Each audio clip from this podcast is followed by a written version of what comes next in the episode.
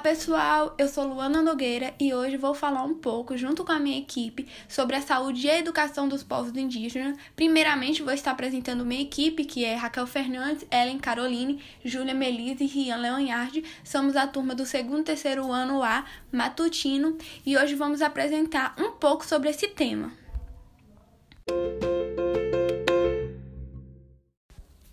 Olha, hoje vocês verão por aqui o desafio da saúde indígena, a plataforma de monitoramento da Covid-19, a articulação dos povos indígenas no Brasil e sobre a educação escolar indígena vocês verão sobre o que é, como começou, as dificuldades e a sua importância. Então fique com a gente. Então, pessoal, Aqui no Brasil já existe uma política que consiste em garantir o acesso integral à saúde aos indígenas e também já é assegurado por lei há mais de 10 anos que todos os indígenas têm direito à educação escolar. Então vamos ver como funciona tudo isso? Oi, eu sou Raquel Fernandes e eu vou estar falando sobre os desafios da saúde indígena. Indígenas e não indígenas estão imunologicamente suscetíveis a vírus que nunca circularam antes, como é o caso do novo coronavírus causador da Covid-19. Diferentes estudos atestam, no entanto, que povos indígenas são mais vulneráveis a epidemias em função de condições sociais, econômicas e de saúde piores do que as dos não indígenas, o que amplifica o potencial de disseminação de doenças. Condições particulares afetam essas populações, como a dificuldade de acesso aos serviços de saúde, seja pela distância geográfica, como pela indisponibilidade ou insuficiência de equipes de saúde. O subsistema do Sistema Único de Saúde, criado para entender a saúde indígena, sofre com a falta de estrutura e de recursos para tratamentos de complicações mais severas, como a Covid-19. Além disso, os modos de vida de muitos povos criam uma exposição às doenças infecciosas a qual as pessoas nas cidades não estão submetidas. Grande parte dos povos indígenas vive em casas coletivas e é comum entre muitos deles o compartilhamento de utensílios, como cuias, tigelas e outros objetos, o que favorece a situação do contágio. Desde a criação da Fundação Nacional do Índio, em 1967, diferentes instituições e órgãos governamentais se responsabilizaram pelo atendimento das populações indígenas. Em 1999, essa política mudou, resultando na criação do Sistema de Saúde Indígena do Sistema Único de Saúde, organizado em 34 distritos sanitários especiais indígenas. Em 2010, graças à pressão do movimento indígena, foi criado a Secretaria Especial de Saúde Indígena, CESAI, vinculada ao Ministério da Saúde. Os DISES são responsabilidade da CESAI e foram delimitados a partir de critérios epidemiológicos, geográficos e etnográficos. Nos DISES são realizados atendimentos de baixa complexidade. As ocorrências de alta complexidade ficam a cargo de hospitais regionais implicando para isso um aparato para remoção dos doentes. Os DISEs ainda possuem unidades menores, os polos base, subdivisões territoriais que funcionam como suporte para as equipes multidisciplinares de saúde indígenas se organizarem técnica administrativa. Para atendimento dessa população, existem 528 unidades básicas de saúde segundo dados do Cadastro Nacional de Estabelecimentos de Saúde. Oi, meu nome é Rian e eu vou falar sobre a plataforma de monitoramento da situação indígena na pandemia do novo coronavírus no Brasil.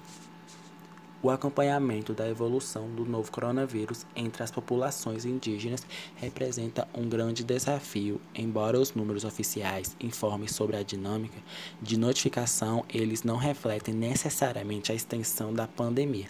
Ademais, a falta de desagregação dos dados dificulta o reconhecimento das regiões e dos povos mais afetados. Outro problema grave é a ausência de dados sobre indígenas que vivem fora de terras indígenas homologadas, o que inclui tanto citadinos como populações que aguardam a finalização do longo processo de demarcação de suas terras. Outras fontes de dados precisam ser consideradas para um melhor detalhamento da dimensão da pandemia. Entre os indígenas, estamos disponibilizando dados da articulação dos povos indígenas do Brasil. A evolução dos casos também tem sido acompanhada por meio dos dados da iniciativa Brasil.oi, que compila informações para todo o Brasil com base nos boletins das secretarias estaduais de saúde sobre o Covid-19.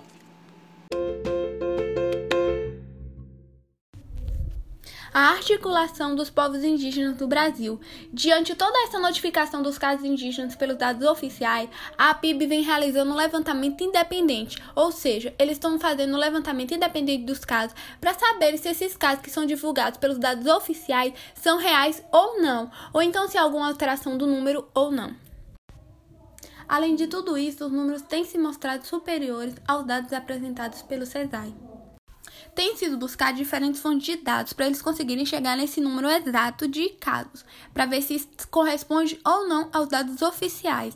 E um desses dessas fontes que eles têm usado é a da própria CESAI, e eles também têm analisado o comitê da Secretaria Municipal e Estadual da Saúde e do Ministério Público e Federal. Até agora, eles conseguiram em busca de um número que é quase 54.500 casos confirmados de coronavírus. Oi, gente, sou eu, Raquel de novo. E agora eu vou falar sobre o que é educação escolar indígena. Para entender o que é educação escolar indígena, primeiro precisamos distingui-la da educação indígena. A educação indígena envolve a cultura e o conhecimento de cada nação, que são transmitidos dos mais velhos aos mais novos no cotidiano, a partir da realidade e experiência de cada comunidade.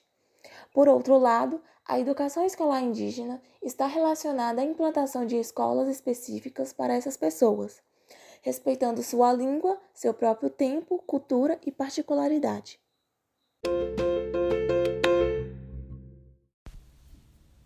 Mais outro ponto é como foi que a educação escolar indígena começou. Em grande parte, é importante lembrar que em grande parte ela começou por demandas e em outra parte ela começou através de trabalhos feitos por missionários.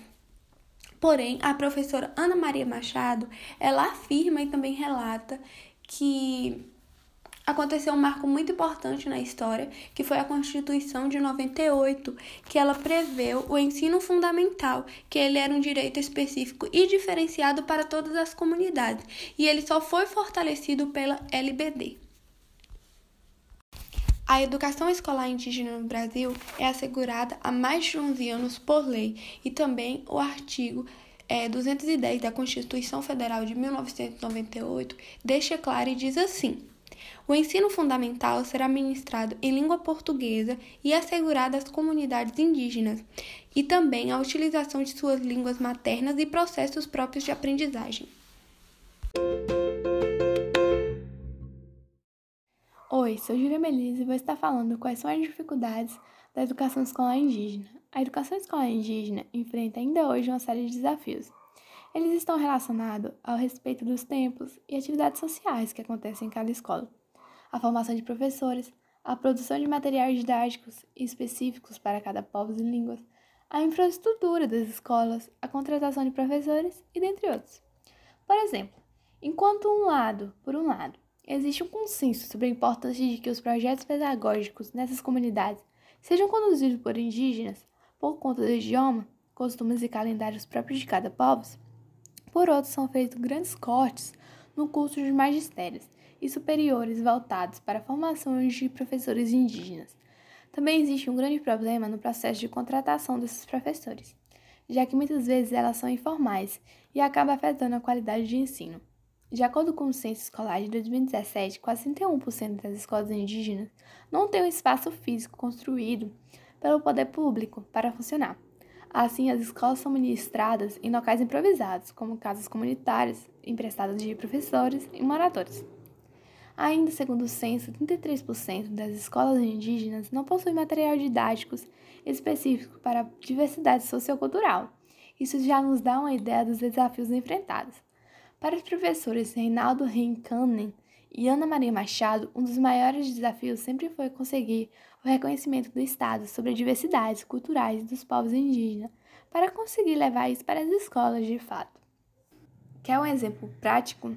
A LDB prevê 200 dialetivos, porém, se pensarmos que cada um dos mais de 240 povos tem suas realidades específicas, tempos e calendários e rituais, perceberemos que fica muito mais difícil conseguir cumprir essas 200 dias.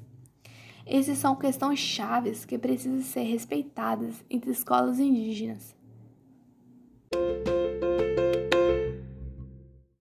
Olá, me chamo Ellen Caroline Almeida Castro e vou falar um pouco sobre qual é a importância da educação escolar indígena. Bom, como a gente já sabe, a educação escolar precisa falar sobre a realidade que os estudantes vivem na qual ele está imerso. O estudante precisa se identificar naquilo que ele está estudando. E é por isso que é tão importante que as escolas indígenas tenham um processo específico, além de receber os materiais certos e os professores da comunidade. As escolas indígenas são essencialmente comunitárias, assim como o dia a dia das comunidades. Por isso, na grande maioria das vezes, os professores são pertencentes à etnia e moram na comunidade. Na comunidade, conhece os alunos, tudo que é feito na escola é muito discutido na comunidade. Os processos são muito diferentes do que vemos em grandes centros urbanos, por exemplo. Então, falar sobre aquela realidade para os estudantes se torna a comunidade com eles muito mais fácil de efetivar.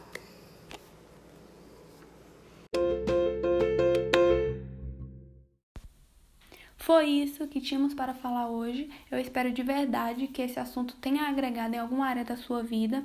Obrigada por ter tirado um momento para nos ouvir. Eu e minha equipe agradecemos por toda a sua atenção. É isso, até a próxima.